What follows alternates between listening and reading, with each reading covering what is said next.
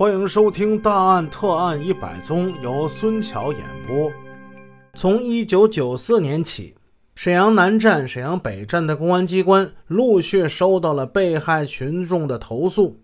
据称，车站前有几个卖人参的，价格比市场便宜的多。你想买是吧？哎，我这儿这几个是样品，来跟我到那边去。接着，这些旅客被骗到了僻静的小胡同里。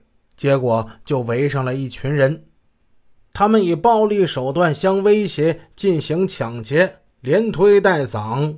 你要拿不出钱来，就是一顿的暴揍。刑警大队的领导跟侦查员们在一起进行分析，摸到了一些规律。这类的案件大多发生在早上四五点钟到七点钟这一段时间。案犯抄东北口音。估计是在本市有落脚点的歹徒，他们尚未受到打击，继续作案的可能性很大。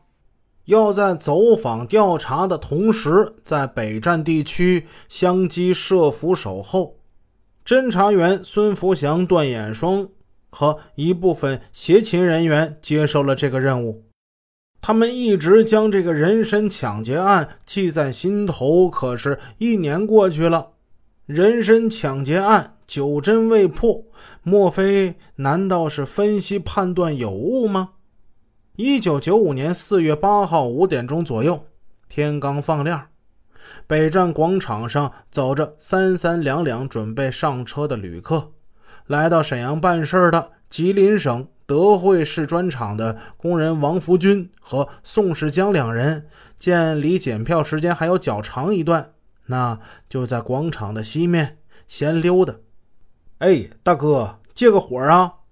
他们转身看过来，看见一个年近三十的男青年，手拎着一个中型的旅行包，嘴里叼着一支香烟，面带微笑的站在他们面前。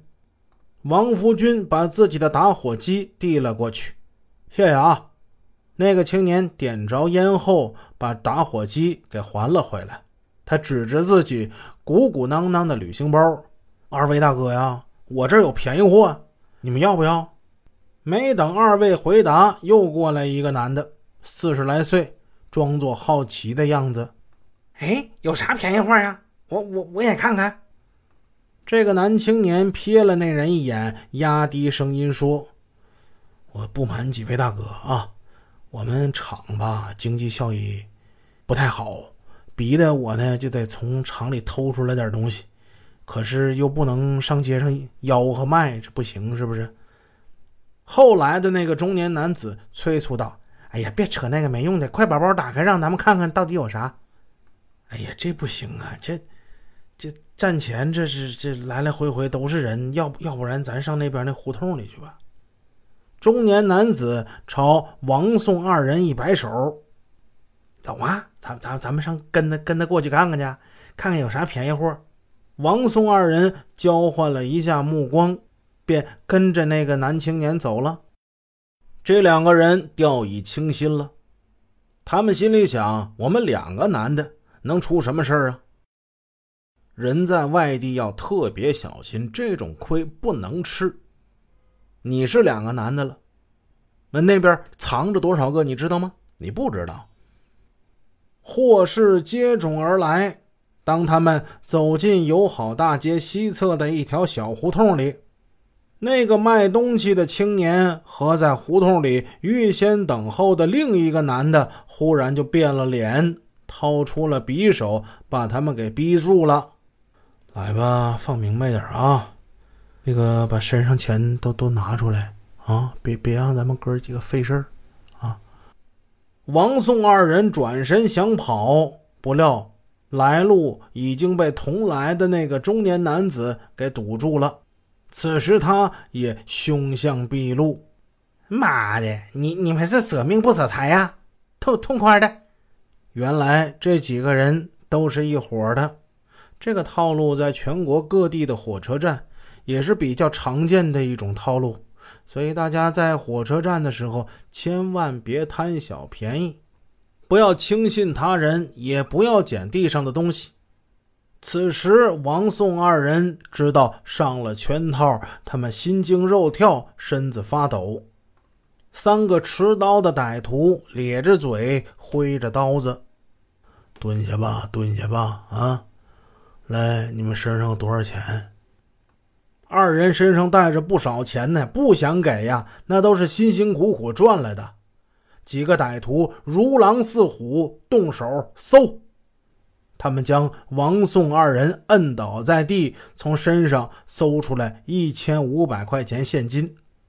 三个歹徒正在得意忘形之时，胡同口有一家饭店的门开了，在这里设伏的侦查员和协警们冲了出来，他们将两个青年歹徒给抓住，但是跑掉了一个中年男子。